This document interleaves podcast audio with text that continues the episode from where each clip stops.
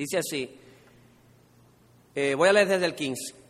Por esta causa, también yo, habiendo oído de vuestra fe en el Señor Jesús y de vuestro amor para con todos los santos, no ceso de dar gracias por vosotros, haciendo memoria de vosotros en mis oraciones, para que el Dios de nuestro Señor Jesucristo, el Padre de Gloria, os dé espíritu de sabiduría y revelación en el conocimiento de Él, alumbrando los ojos de vuestro entendimiento, para que sepáis cuál es la esperanza a que Él os ha llamado y cuáles las riquezas de la gloria de su herencia en los santos y cuál la supereminente grandeza de su poder para con nosotros los que creemos, según la operación del poder de su fuerza.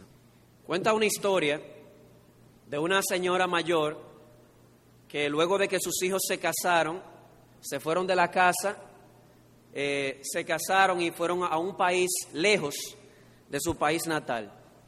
Sucede que eso no fue lo único que sucedió con esta señora. No solamente pierde sus hijos porque ellos se casan y se van lejos, también un tiempo después pierde a su esposo, quien muere y la deja como una viuda. Y ante tal situación los hijos deciden reunirse y pedirla para llevársela al país donde ellos estaban, para que así ella no, ella no estuviese sola. Luego de haber resuelto los trámites legales de la visa, el pasaporte y todo eso, ellos entre todos compraron un pasaje de reina para que ella pudiese ser transportada en un buque o en un barco al lugar donde ellos estaban. Y obviamente al ellos comprarle este pasaje de reina esta señora ya viuda y sin sus hijos, el propósito de ellos es que ella pudiera disfrutar al máximo o en plenitud aquel viaje que ella tendría por varias semanas en aquel barco. Pero esta señora ignoraba la posición de privilegio que ella tenía. Ella ignoraba que lo que ella tenía en sus manos era un pasaje de reina. Y como lo ignoraba, lo que hizo fue que vendió algunas posesiones y con el dinero compró galletitas y queso para comérselo en el camino. ¿Qué sucede? A la semana se agotaron las galletitas y el queso. Así que ella comienza a pasar hambre y ante esto ella toma la iniciativa de acercarse al capitán del barco y explicarle la situación. Mire, yo vine aquí yo vendí mis posesiones para comprar galletitas con queso, ya se me acabaron, quedan al menos dos semanas para llegar al destino. Yo estoy pasando hambre. Ella le dice, póngame a trabajar, aunque sea en limpieza, aunque sea en cocina. Y el capitán, movido a misericordia, imagínense, una señora mayor, le dice, bueno, déjeme ver su ticket. Y cuando él lo ve, él se ríe mucho, él sonríe. Y él le dice, doña, usted tiene un pasaje de reina. Y ella le dice, ¿cómo así? Que usted pudiera estar comiendo caviar ahora mismo en vez de estar comiendo galletitas con queso. En otras palabras, el ella ignorar lo que ella tenía en sus manos la hizo no disfrutar a plenitud de su viaje. ¿Y por qué esta introducción? O porque a menudo sucede lo mismo con algunos cristianos. Ellos, o todo cristiano, ha sido escogido por Dios en Jesucristo, no por ser santos, sino para ser santos y sin mancha. Las escrituras nos enseñan que todo cristiano ha sido predestinado para ser hecho conforme a la imagen de Cristo, ha sido predestinado para ser adoptado en la familia de Dios. Si hay algo que alguien diría con orgullo es decir, oh, yo soy amigo del presidente. No hay mayor orgullo que decir, yo soy un hijo de Dios, Él me predestinó para yo ser adoptado en su familia. Todo cristiano ha sido redimido, ha sido perdonado por la sangre de Jesucristo. Todo cristiano ha sido iluminado para entender el misterio de la voluntad de Dios, como veíamos la semana pasada, de reunir todas las cosas en Jesucristo. Todo cristiano ha sido tomado por Dios como su herencia. Si tú eres cristiano, tú eres la herencia de Dios, tú eres su especial tesoro. Y como si fuera poco, todo cristiano ha sido sellado por el Espíritu Santo. Cuando yo sello algo, estoy diciendo, si yo sello este libro que tengo en mi mano, el sello está diciendo, este libro me pertenece a mí. Cuando Dios te ha sellado con el Espíritu, está diciendo, esta persona me pertenece. Yo la compré con la sangre de Jesucristo. Y habiendo visto todas estas bendiciones espirituales, creo que no nos debería caber la menor duda, hermanos, si Dios hizo lo más difícil, que fue no retener a su Hijo, sino entregarlo y derramar toda su ira sobre Él, para que nosotros recibiésemos estos privilegios. No debería cabernos duda de que es el plan y propósito de Dios, de que nosotros disfrutemos de estos beneficios que hemos recibido. El problema está en que lamentablemente por ignorar lo que somos y lo que tenemos en Jesucristo, nos contentamos a veces con vivir una vida mediocre. Nos contentamos con comer galletitas con queso cuando pudiésemos estar comiendo caviar. ¿Y todo por qué? Por ignorancia espiritual. Y en esta forma de vida, yo teniendo todo esto de parte de Dios en Cristo, con el propósito de que yo lo disfrute al máximo, si no lo hago por ignorancia espiritual, Dios no recibe gloria. Y esa es la preocupación de Pablo. La preocupación de Pablo para con sus lectores, estos hermanos, es que ellos, por no conocer bien lo que tenían de parte de Dios, no fuesen a disfrutar a plenitud de su vida cristiana. Así que él decide escribirles. ¿Para qué? Para ayudarles, para fortalecerles, para animarles. Lo interesante del caso es que cuando leemos esta carta a los Efesios nos damos cuenta de que Pablo estaba totalmente convencido de que la manera de ayudar a estos hermanos era enseñándoles las grandes doctrinas de la fe. ¿Estás oyendo esto, amado hermano? Lo digo porque a veces le tenemos miedo a la teología. Hay personas que dicen por ahí, no me hables de doctrina, háblame de Cristo. Ese es el disparate más grande del mundo. Porque realmente la doctrina de Cristo es quien me revela a Jesucristo. Y es yo viendo a Cristo revelado en mi vida que yo puedo crecer en la vida cristiana. Así que Pablo quiere ayudar a estos hermanos y para ayudarlo, ¿qué hace? Le enseña las doctrinas de la fe cristiana, de tal manera que ellos puedan crecer. Él estaba preocupado porque estos hermanos pudieran darse cuenta de que eran participantes de toda bendición espiritual en los lugares celestiales. Y por lo tanto, él comienza este párrafo, versículos 15 al 23, con una oración, expresándoles cómo él sin cesar ora por ellos. Y luego de decirle que ora por ellos, él les explica el contenido de su oración. Así que una nota al margen. Si tú quieres orar por otros hermanos tuyos y no sabes cómo orar, aquí tienes un modelo perfecto de cómo orar por otros. Así que, ¿qué es lo primero que Pablo tiene aquí en esta oración? La primera parte del contenido de su oración es una acción de gracias. Miren conmigo el versículo 15 eh, y 16. Dice, por esta causa yo también, o también yo, habiendo oído de vuestra fe en el Señor Jesús y de vuestro amor para con todos los santos, no ceso de dar gracias por vosotros, haciendo memoria de vosotros en mis oraciones. Lo primero que el apóstol hace es que, habiendo escuchado de la fe en Jesucristo y del amor por los hermanos que estos hermanos tenían, él dice, yo doy gracias a Dios. ¿Por qué? Porque ese testimonio de fe y amor estaba evidenciando algo, que, que ellos habían sido escogidos por Dios en Cristo, que habían sido predestinados para ser adoptados, que habían sido perdonados, que habían sido redimidos, que habían sido receptores de la sabiduría de Dios para entender sus misterios, que habían sido hechos la, hechos la herencia de Dios y de que habían sido sellados con el Espíritu. ¿Quieres tú saber, en pocas palabras, si eres un verdadero creyente? ¿Quieres ver si hay evidencia en tu vida de que has sido escogido por Dios en Cristo? Aquí está la evidencia. Dice Pablo, no ceso de dar gracias cuando escucho de vuestra fe en el Señor Jesucristo y el amor hacia los santos. Así que esa es la primera parte de su oración, una acción de gracias. Y llama mucho la atención, esto es significativo por algo que, dice el doctor Lloyd Jones comentando esta parte, y es que cuando uno es un verdadero creyente, uno debería gozarse cuando ve el crecimiento de otros hermanos. Uno hace fiesta y se regocija cuando un pecador se convierte a Jesucristo, pero debería ser parte de nuestro carácter natural como cristianos regocijarnos cuando vemos que otras personas que ya son creyentes crecen en la vida cristiana. Hermano, cuando tú ves la fe y el amor de un hermano y su crecimiento en la vida cristiana, no debería ser envidia lo que brote por tus poros, sino acciones de gracias, así como hace Pablo con estos hermanos. Pero Pablo no se queda ahí. Pablo no se queda en una acción de gracias.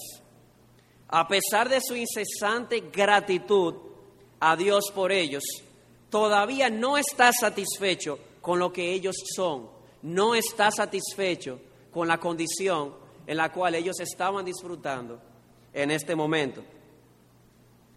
Ahora, digo esto porque podríamos pensar que no deberíamos orar por una persona que ya tiene todas estas bendiciones espirituales que acabamos de mencionar. Pero Pablo dice lo contrario.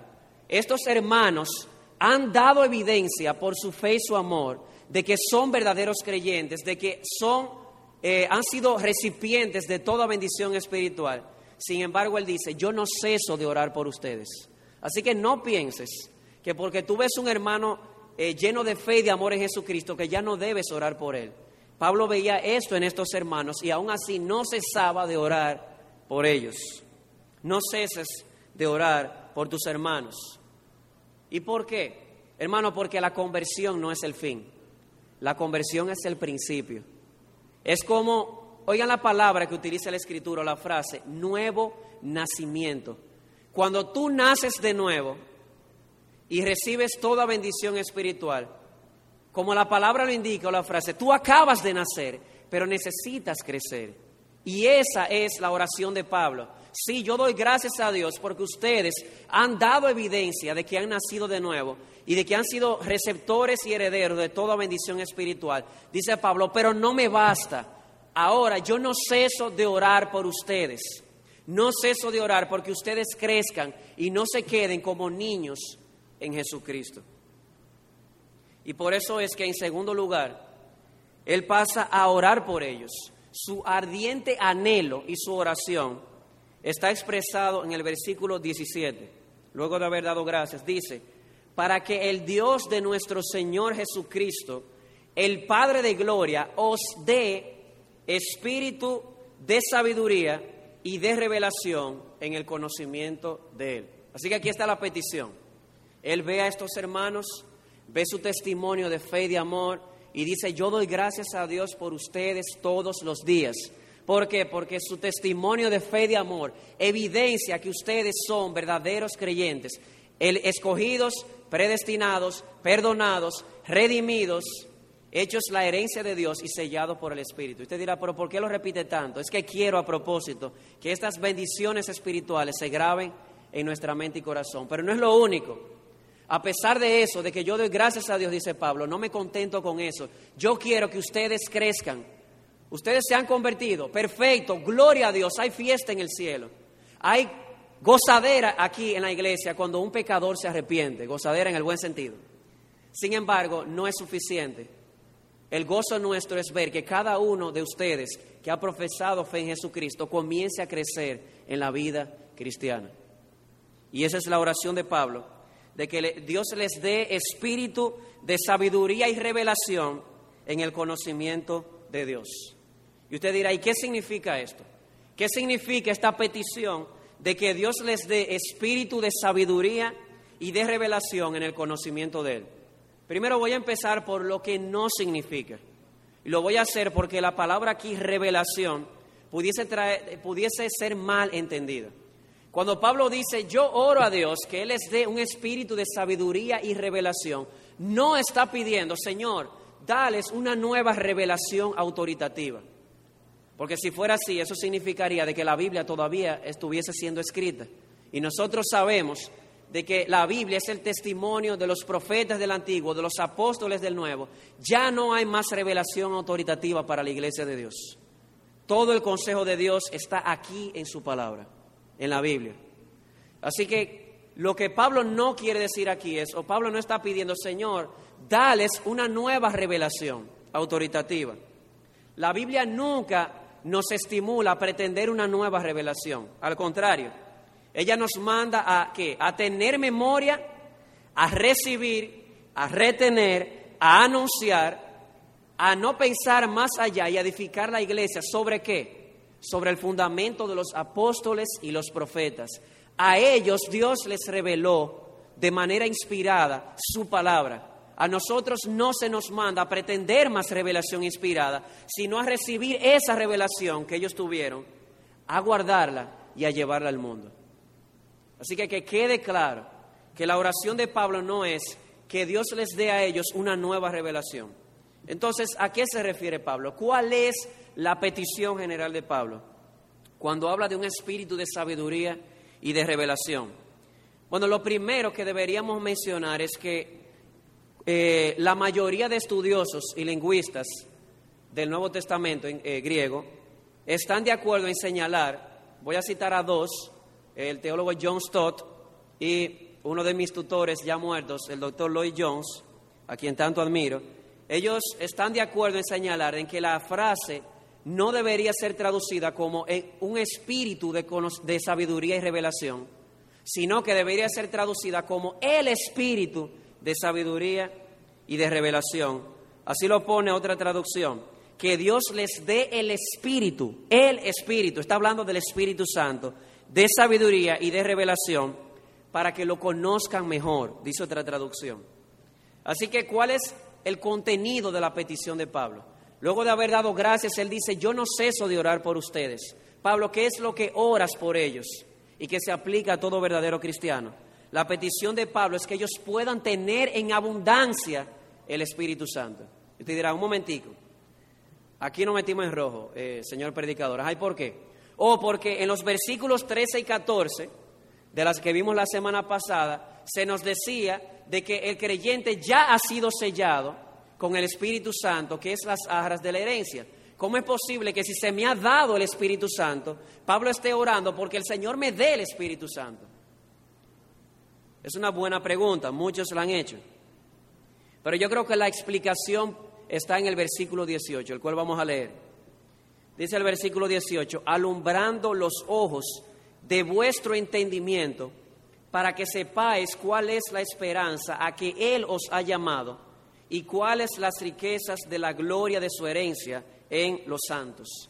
La palabra clave ahí es la palabra iluminación. Lo que Pablo está pidiendo no es que ellos reciban el, el, don del Espíritu Santo o el bautismo del Espíritu Santo que se recibe en la conversión. Lo que él está pidiendo, y él lo explica en el 18, es que ellos puedan recibir el ministerio de la iluminación del Espíritu Santo. Vuelvo y repito, aunque Él dice, yo oro a Dios que les sea dado el espíritu de sabiduría y de revelación, no está pidiendo que se nos dé el don o el bautismo del Espíritu Santo, que se supone que recibimos en el momento de nuestra conversión. ¿Qué es lo que está pidiendo? Está pidiendo que el Señor, a través de su Espíritu, los ilumine ¿Por qué? Porque el Espíritu Santo es la persona de la Trinidad que se encarga de iluminar el corazón para que podamos entender la revelación que ya tenemos. Es claro entonces, no se trata de una nueva revelación. Se trata de que el Espíritu nos llene de tal manera que podamos ser capaces de comprender mejor la revelación que ya tenemos. Esa es la oración de Pablo. Así que no nos equivoquemos con esto para que tengamos un mejor conocimiento de Él. ¿Y por qué usted utiliza esa palabra, un mejor conocimiento? Porque es precisamente la idea que se transmite en el griego.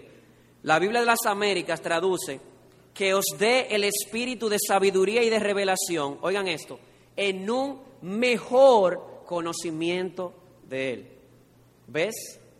Así que la oración de Pablo no es, Señor, dales una nueva revelación a estos hermanos que han dado evidencia de ser tus hijos. No, Él pide, Señor, estos hermanos que han dado evidencia de ser tus hijos, mi oración es que tú por tu Espíritu Santo abras los ojos de sus corazones. ¿Para qué? Para que puedan ver y conocer mejor la gloria de Dios y su plan y propósito para con nosotros. Así que esa es la pregunta clave. ¿Qué es lo que Pablo desea y expresa en oración que nosotros entendamos mejor? hablando a los creyentes, ¿qué es lo que Pablo pide a Dios? Que nosotros podamos ver mejor, porque ya hemos visto. éramos ciegos y hoy vemos. Pero eso no significa de que nos quedaremos ahí. Seguiremos creciendo y viendo más y más. David, un verdadero siervo de Dios, le pide a Dios, Señor, abre más y más los ojos míos de mi corazón para que yo pueda ver más las maravillas de tu ley. Y esa es la oración de Pablo para todos los que estamos aquí ahora, que hemos visto, que sigamos creciendo, que seamos iluminados por el Espíritu para que sigamos, sigamos conociendo mejor a Dios y a sus propósitos. A Dios, eso está expresado en el versículo 17, un mejor conocimiento de quién? De Él, hablando de Dios el Padre, y de Dios y sus propósitos, eh, y de los propósitos o plan de Dios para con nosotros cuando dice a la esperanza que Él os ha llamado, a las riquezas de la gloria de su herencia y a la supereminente grandeza del poder de Dios para con aquellos que le aman o que han creído. Así que, ¿qué es lo que Pablo desea que veamos mejor? Por un lado, un mejor conocimiento de Dios, por otro lado, un mejor conocimiento del propósito de Dios y del plan de Dios para nuestras vidas. Y usted dirá, ¿y qué, qué beneficio tiene eso? Se los voy a ilustrar de esta manera. Quien les habla es dentista. Y cuando yo entré a carrera eh, y empecé a ver biología y, ese tipo de cosas, una biología más avanzada, lo único que yo sabía del sistema digestivo es que usted tragaba, eh, masticaba, tragaba y eh, excluía de su cuerpo los desperdicios. Eso es lo único que yo sabía. Pero cuando yo entré yo vi este proceso interesante, un mejor conocimiento de lo que pasaba el alimento entra a mi boca y es triturado mecánicamente por mis dientes. Hermano y amigo, cuide sus dientes que sirven para eso. Dios lo ha puesto ahí para ello. Pero no es lo único. Hay una trituración química eh, que Dios, y Dios utiliza para ello las glándulas salivares. Y cuando esa trituración mecánica y química se ponen eh, en combinación, producen el bolo alimenticio que usted lo traga, llega al estómago. En el estómago se producen unos jugos gástricos que descomponen el alimento para sacar el producto o, lo que va a aprovechar al cuerpo. Y lo que queda, o la gran parte de los nutrientes, se va a absorber en el intestino delgado por unas vellosidades. Lo que excede va al intestino grueso y es expulsado del cuerpo. O como dice Jesús, es llevado a la letrina en uno de los evangelios. Y usted dirá, ay, ¿qué ventaja tiene eso para mi vida? Bueno, cuando yo comprendí el sistema digestivo en esa perspectiva, comencé a cuidar mejor mis dientes, comencé a cuidar mejor mi estómago. ¿Por qué? Porque él produce jugos gástricos. Comencé a cuidar mejor mi páncreas. ¿Ay por qué? Porque los ácidos del estómago pueden destruir el estómago y los jugos pancreáticos controlan ese ácido para no dañarlo. Comencé a cuidar mis intestinos, comiendo frutas o cosas que pudiesen ser beneficiosas. ¿Y por qué te dice todo esto? Lo que quiero llevarte, amado hermano y amigo, es que todo lo que Dios quiere que conozcamos mejor es con una meta práctica. La teología es práctica en su esencia. Es para que hagamos algo, no para que sepamos algo. El diablo sabe mucho más que nosotros de Dios. Pero la meta de Dios no es simplemente que conozcamos intelectualmente, sino que sea un conocimiento experimental o práctico.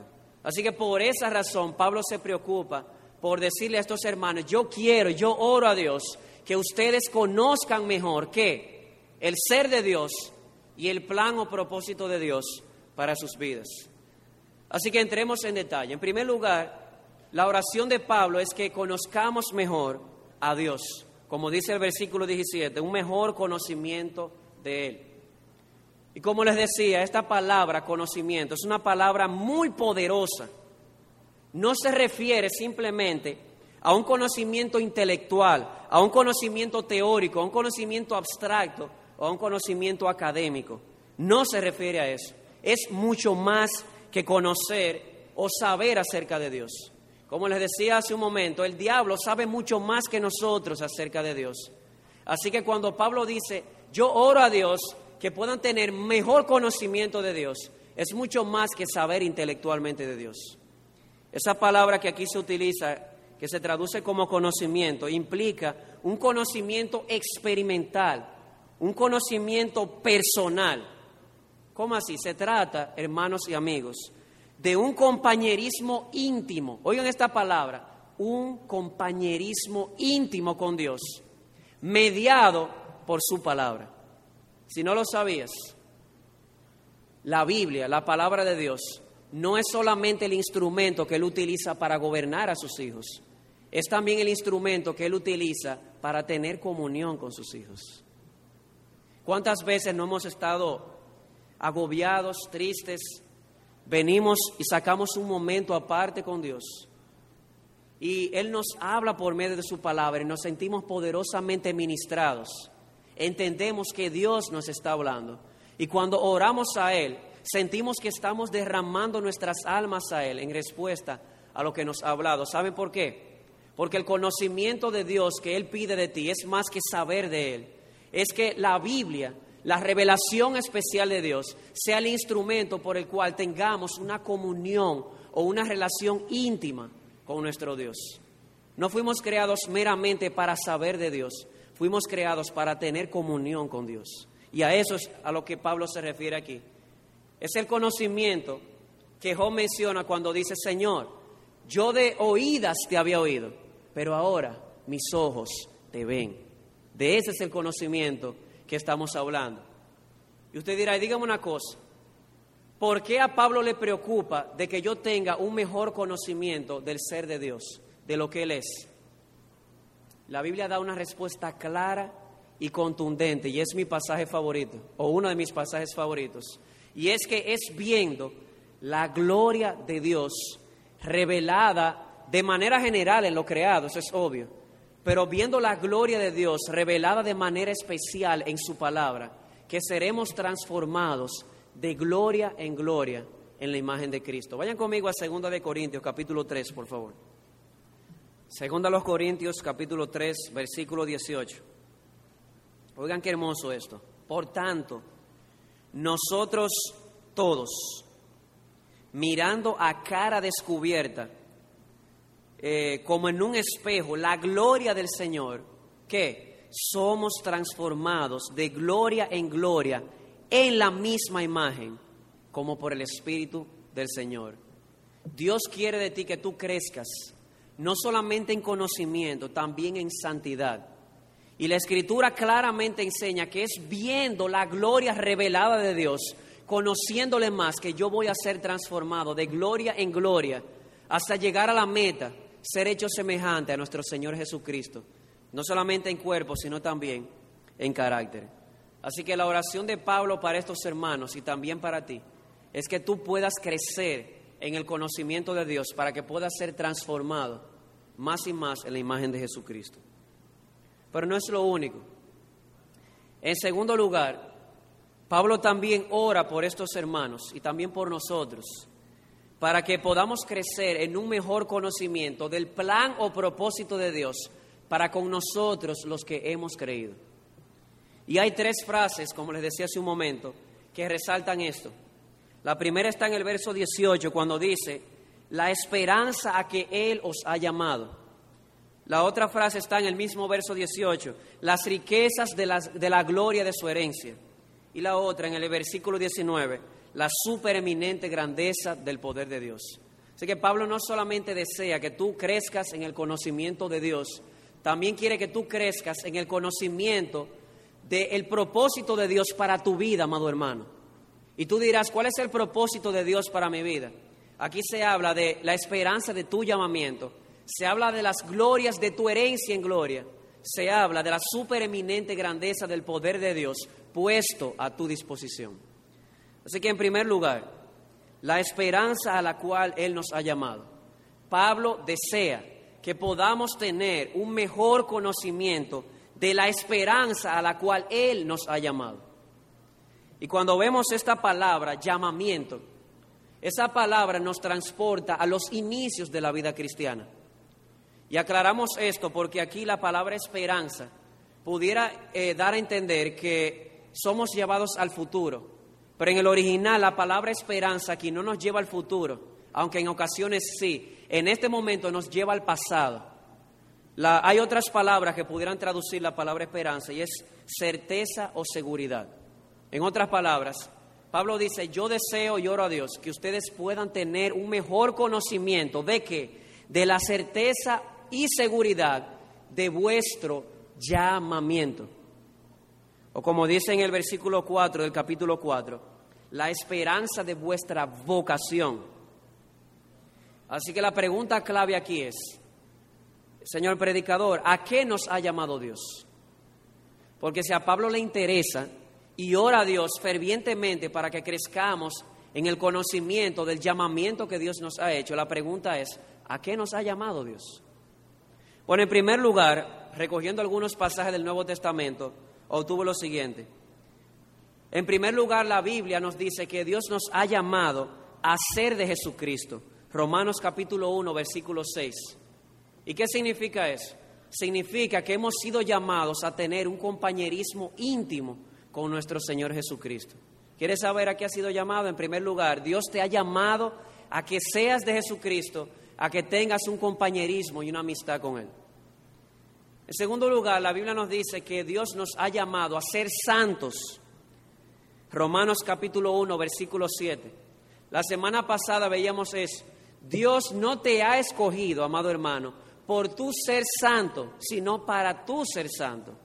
Y sin santidad, dice, eh, dice el autor de los Hebreos, nadie verá a Dios.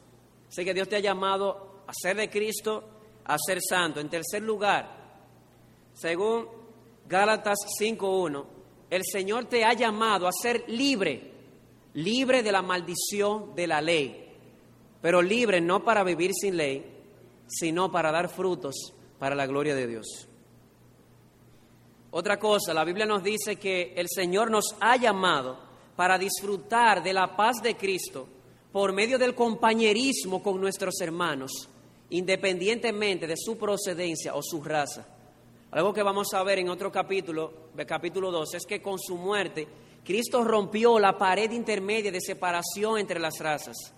¿Para que Para que juntos nos gocemos en nuestro Redentor, independientemente de la raza o de la, de la tribu, nación o lengua. También hemos sido llamados a seguir las pisadas de Cristo. Y usted dirá, ¿y en qué sentido? Es interesante esto. Hemos dicho que Dios nos ha llamado a ser de Jesucristo, nos ha llamado a ser santos, nos ha llamado a ser libres en la verdadera libertad, nos ha llamado a disfrutar del compañerismo con el pueblo de Dios. Pero sabes algo, amado hermano, no es un secreto para ti, no es algo nuevo. Cuando tú vives así, vendrán los problemas. Vendrá persecución, vendrá aflicción por causa de Cristo.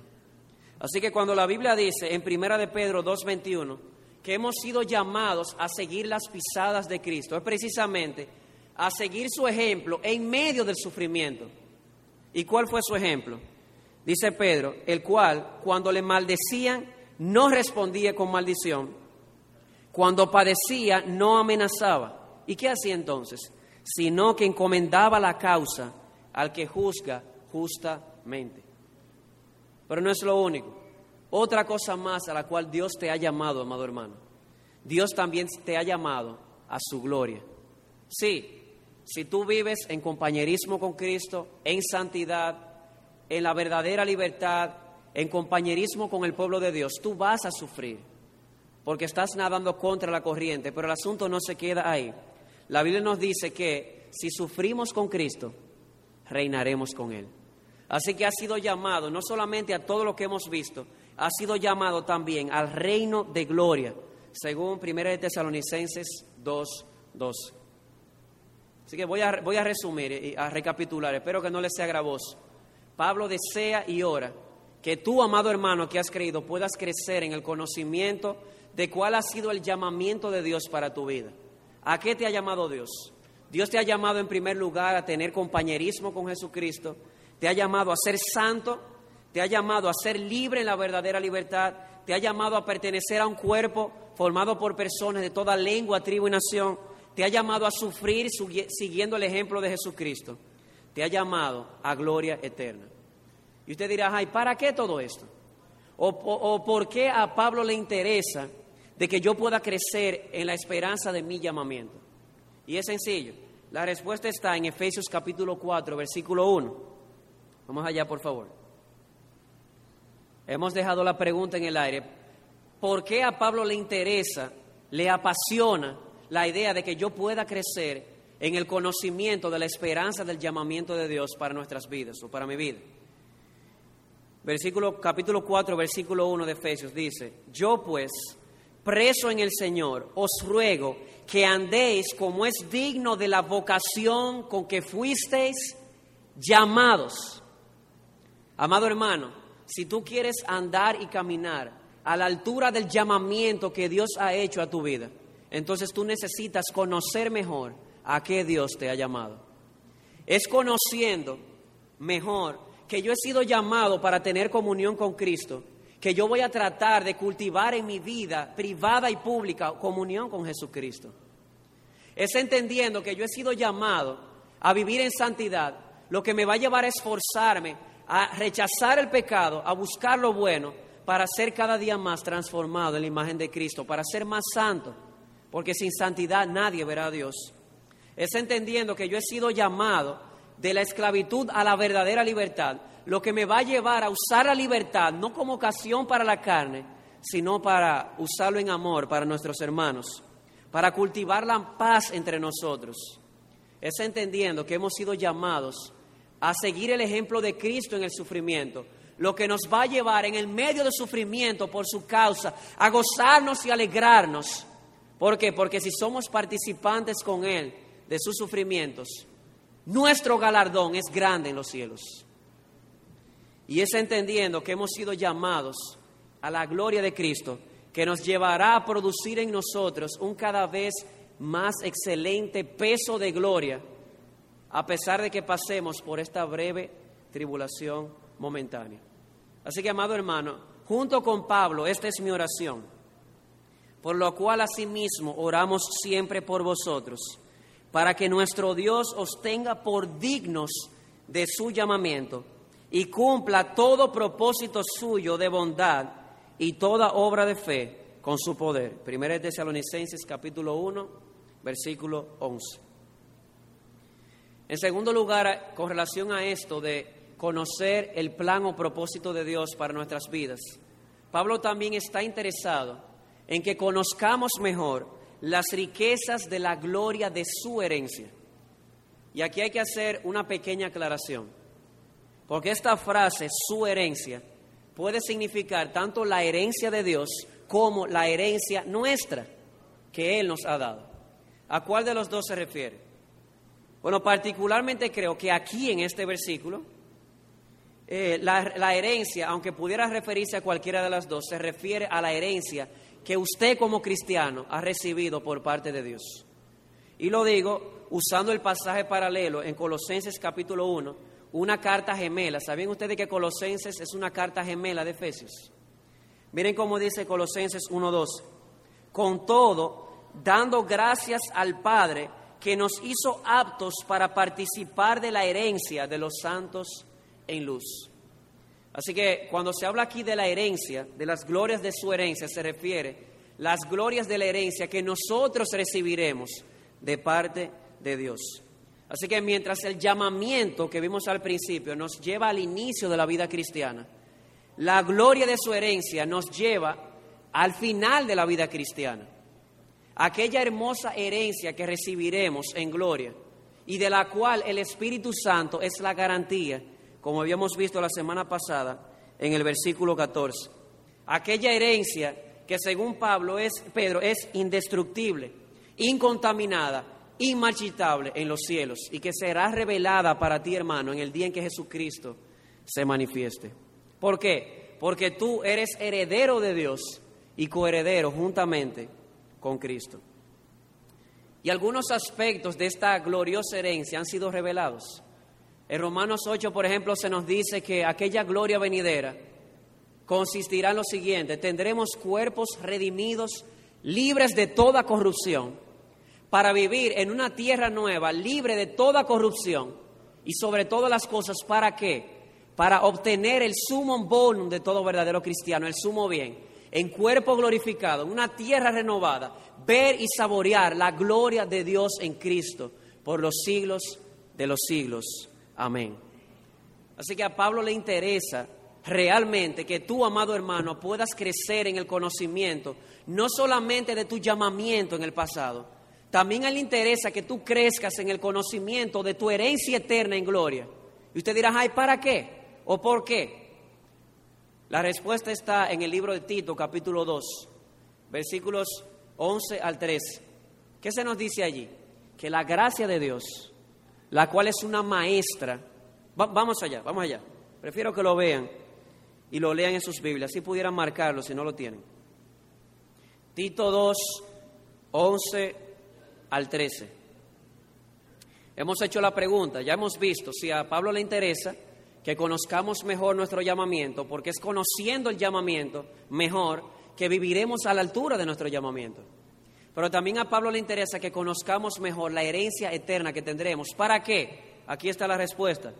Dice, porque la gracia de Dios, versículo 11, se ha manifestado para salvación a todos los hombres, enseñándonos que, que renunciando a la impiedad y a los deseos mundanos, vivamos en este siglo sobria, justa y piadosamente. Y escuchen ahora, aguardando la esperanza bienaventurada y la manifestación gloriosa de nuestro gran Dios y Salvador Jesucristo.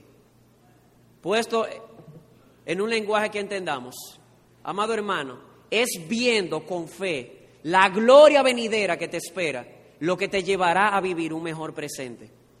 Dice Pablo que al ver por la obra de Dios, la esperanza bienaventurada que tenemos cuando Cristo regrese, lo que nos enseña ahora en este presente siglo a renunciar a la impiedad y a los deseos mundanos y a vivir en este siglo de una manera sobria, justa y piadosa.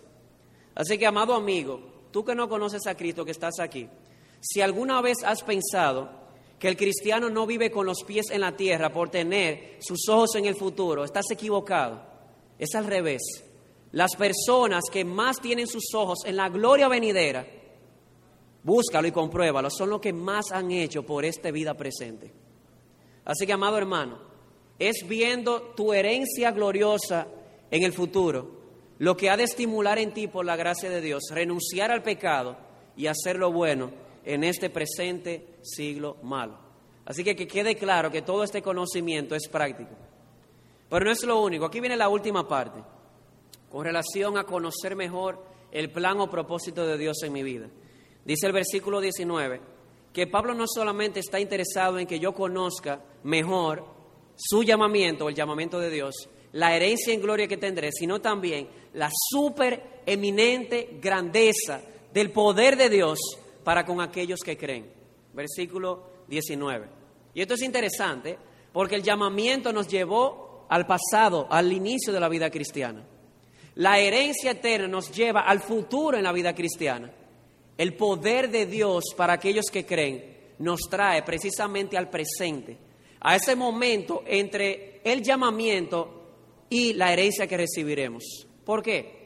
Porque es el poder de Dios, amado hermano, y solamente el poder de Dios lo que te va a capacitar ¿Para qué? Para que tú puedas vivir a la altura de tu llamamiento y lo que te ha de mantener firme hasta el día de Cristo. Dice la Escritura en otro lugar que Dios es poderoso. ¿Para qué? Para guardar tu depósito sin caída hasta el día de Jesucristo. Así que, amado hermano, tú necesitas conocer más el poder de Dios que ha sido puesto a tu disposición. Pablo deseaba que fuéramos iluminados por el Espíritu para entender que este poder está puesto a nuestra disposición. Es como el soldado que va a la guerra y se contenta con luchar con un tirapiedras porque no se imagina que en su mochila trae una bazuca. Amado hermano, hay, hay cristianos que se contentan con luchar con tirapiedras en la vida cristiana porque no se imaginan esta gloriosa verdad que tienes a tu disposición si has creído no simplemente el poder de Dios, la supereminente grandeza del poder de Dios. ¿Estás cansado de luchar por tus propias fuerzas? ¿Te sientes frustrado? Hay alguien aquí en este momento que ha profesado fe y se haya frustrado porque no puede vencer el pecado con sus fuerzas. Hermano, abre los ojos.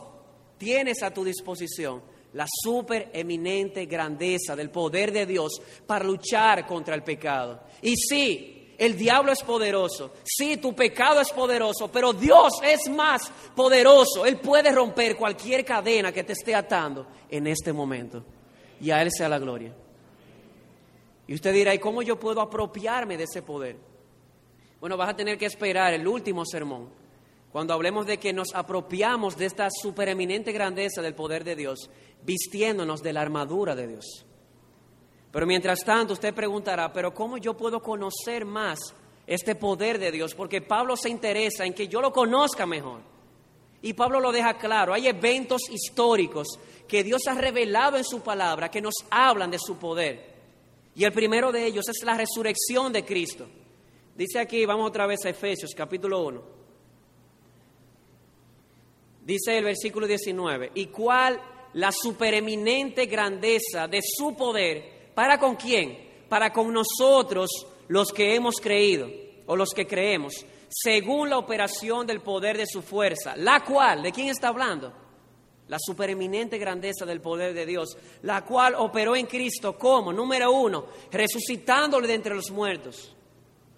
Y dice número dos, sentándole a la diestra en los lugares celestiales, sobre todo principado y autoridad Versículo 22, y sometiendo todas las cosas bajo sus pies.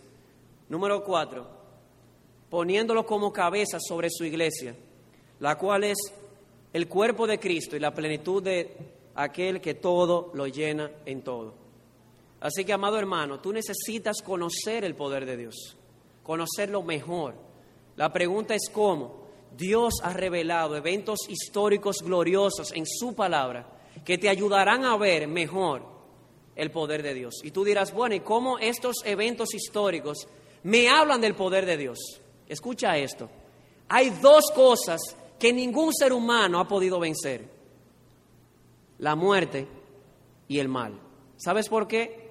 Porque el ser humano muere y por lo tanto no ha podido vencer la muerte. No puede vencerla. La otra cosa es el mal, porque el ser humano es un ser caído pues déjame decirte que la supereminente grandeza del poder de Dios ha sido manifestada en que Dios en Cristo ha vencido la muerte con la resurrección de su Hijo y ha vencido el mal, como poniendo todo principado y autoridad ahora en este siglo y en el venidero bajo los pies de nuestro bendito Señor Jesucristo. Nada hay que no esté sujeto a Jesucristo, ni la más mínima pulgada cuadrada en todo el universo, ni el, ni el más grande principado, ni la más grande autoridad, ni el más grande déspota en este siglo puede hacer algo en contra de lo que Cristo le permite hacer, porque Él es el soberano, todas las cosas están bajo sus pies. Así que la resurrección de Cristo es una muestra del poder de Dios, porque venció la muerte con su resurrección el sentarlo a su diestra y poner todas las cosas bajo sus pies, es una evidencia de cuán poderoso es, como para vencer el mal, algo que tú y yo no podemos hacer por nuestras propias fuerzas. Así que, amado hermano, debes sumergirte en la revelación de Dios, sumergirte en aquel lugar donde Él de manera especial ha revelado la gloria de su poder, en especial aquel centro refulgente que es la cruz de Jesucristo, por la cual Él ha vencido la muerte y ha vencido el mal y el pecado. Algunas aplicaciones prácticas para terminar. A nuestros hermanos en primer lugar. Nota, amado hermano, que la iluminación de la cual hemos hablado, aquella iluminación que Pablo pedía del Espíritu Santo para ayudarnos a entender mejor a Dios y a su plan y propósito para nuestras vidas.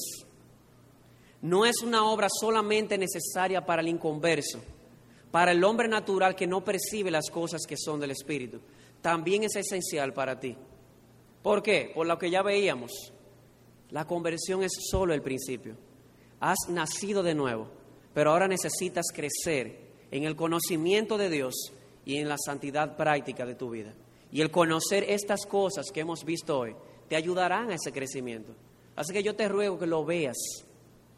La teología no es solamente para los pastores, la teología es para todo cristiano, la teología es conocer a Dios, estudiar a Dios. ¿Por qué? Porque es estudiando y conociendo a Dios de manera experimental que seremos transformados más y más en la imagen de Cristo. Nota, amado hermano, también en segundo lugar, que la obra de la iluminación es una obra del Espíritu Santo. Recordemos que Pablo dice que Dios les dé el espíritu de sabiduría y de revelación, porque es el Espíritu quien da sabiduría y nos capacita para entender. Por lo tanto, si es una obra del Espíritu, es necesario que ores por eso, que Dios te ayude a entender la revelación que Él ha dejado aquí en su palabra. Al principio decía, tú quieres saber cómo orar por otros hermanos, aquí tienes un patrón. ¿Cuándo fue la última vez que en una oración le, dijiste gracias Señor? ¿Por qué? Porque fulano de tal, mi hermano, su fe y su amor dan evidencia de que es un verdadero creyente y han sido de mucho estímulo para mi vida. Pero Señor, yo te pido por él o por ella, por esa persona que ha dado evidencia de fe y de amor, que tú lo ilumines más y más para que siga comprendiendo más tu ser y tu propósito para con él, para que así yo sea edificado con su vida y con sus palabras. Así que necesitas orar por iluminación, por otros y por ti también. En vano edifican los edificadores si el Señor no edifica. Y todo esfuerzo será infructuoso sin el ministerio de la iluminación del Espíritu Santo. Así que debes pedirlo. Pero nota, amado hermano, en tercer lugar, que no es suficiente orar para ser iluminado. No es suficiente orar. Es imprescindible, pero no suficiente. No te tomes la libertad de pensar que lo único que tienes que hacer es orar y esperar iluminación. No, no, no. Hay una parte que te corresponde. Una pregunta te voy a hacer. ¿Por qué crees que Pablo ha dejado aquí registrado en este párrafo que hemos leído eventos como la resurrección de Cristo, el entronamiento de Cristo y el sometimiento de todas las cosas bajo sus pies? Porque está diciendo las dos cosas. Por un lado, que yo necesito ser iluminado por Dios pero por otro lado, yo necesito conocer estos eventos históricos que son el núcleo del Evangelio. No puedes esperar crecer simplemente orando y esperando iluminación. Tú necesitas sumergirte en lo profundo de la palabra de Dios para poder encontrar aquellos lugares, aquellos eventos históricos, aquellas obras de Dios a través de la historia donde Él ha mostrado su poder, poder que ha puesto a tu disposición. Así que sí, la iluminación tiene una parte divina y es lo principal, la iluminación del Espíritu. Pero hay una parte que te corresponde. Tú necesitas buscar el alimento. Mi mamá me decía, hay personas que quieren que le lleven la comida a la boca y que le muevan también la quijada, decía mi mamá, hablando en términos jocosos. Hay personas que oran, Señor, ilumíname, y lo esperan, pero no salen no salen a hacer lo que Cristo mandó hacer, ¿qué? Escudriñar las escrituras. ¿Por qué? Porque ellas dan testimonio de Él. Así que, amado hermano, no es algo pasivo. Sí, recibimos iluminación, pero necesitamos buscar la iluminación. ¿Cómo? Sumergiéndonos en la revelación de Dios. Y, amado hermano, una más para ti. Recuerda lo que tienes a tu disposición. ¿Para qué? Para que no te pase como esta mujer en el barco que por no conocer lo que era en Cristo, lo que tenía en Jesucristo, se contentó con galletitas con queso. No te contentes con una vida mediocre. Tienes a tu disposición la supereminente grandeza del poder de Dios. ¿Para qué? Para mortificar el pecado y para seguir creciendo en justicia. Suelta el, el tirapiedra y agarra la bazuca porque la lucha espiritual es una lucha fuerte. Nuestra lucha no es contra principados, es contra principados y potestades en los lugares celestes, no meramente contra carne y sangre. Así que necesitas algo más que tu fuerza. Tu fuerza aquí, nada. Como decía Martín Lutero, nuestro valor es nada aquí. Necesitas el poder de Dios y Él lo ha puesto a tu disposición si tú has creído en Jesucristo. Pero aquí no quisiera terminar sin decirle algo a nuestros amigos.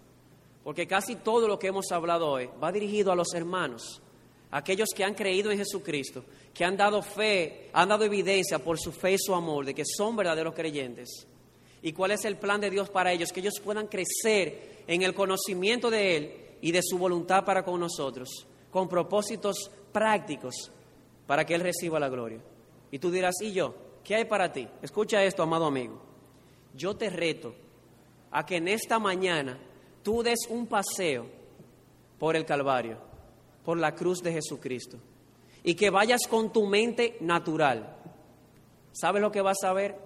lo mejor que tú pudieras ver es simplemente que están crucificando, que están matando un mártir o un buen hombre. Pero sabes algo, la cruz de Jesucristo es más que eso. La cruz de Jesucristo es mucho más que un hombre crucificado, que un hombre martirizado. Es el Hijo de Dios siendo castigado. Es el Hijo de Dios recibiendo toda la ira de su Santo Padre para que puedas tener vida y vida en abundancia. Y tú dirás, ¿y por qué yo no puedo verlo así? Es sencillo, porque Satanás ha cegado tu entendimiento para que no lo veas. Esa es su tarea. El diablo no quiere que tú veas la gloria de Dios, la hermosura de Dios en la persona y en la obra de Cristo, porque Él sabe que desde el mismo momento en que tus ojos sean abiertos y veas la gloria y la belleza de Cristo, comenzarás a seguirle y a buscarle. Porque no hay nada en todo el universo que pueda llenar tu corazón como la gloria de Dios en Jesucristo. Así que la razón por la cual no puedes ver más de ahí en la cruz es porque Satanás ha cegado tus ojos. Y entonces, ¿usted simplemente ha tomado estos últimos minutos para decirme eso? No. Quiero decirte, te he dicho esto, pero para traerte una buena noticia. Y es que así como Dios en el principio de la creación dijo, sea la luz, y con una simple palabra apareció la luz, Dios es poderoso para decir, sea la luz en un corazón, y esas vendas que no te dejan ver su hermosura caerán al instante. Es la super eminente grandeza del poder de Dios que resucitó a Cristo de entre los muertos. Y amado amigo, lo que estamos aquí, que hemos creído, podemos dar testimonio de que también nosotros estábamos muertos, éramos ciegos y por el poder de Dios fuimos resucitados y hoy vemos, la gloria sea Dios.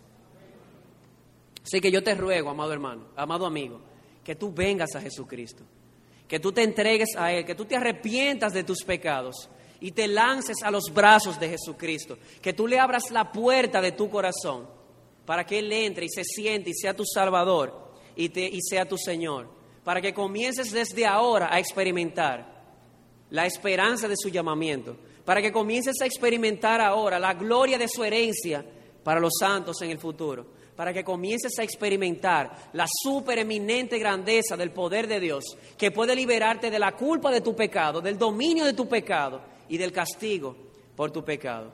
Ven a sus pies, amado amigo, entrégate a Jesucristo y únete a esta gran multitud de personas que pueden pararse cada domingo y decir, estoy convencido de algo, de que soy un gran pecador, pero que Cristo es un gran Salvador.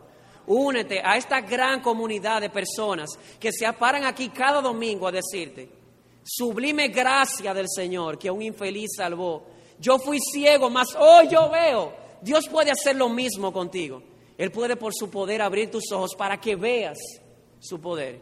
Estábamos perdidos y que hoy por su poder hemos sido encontrados. A Dios sea la gloria. Amén.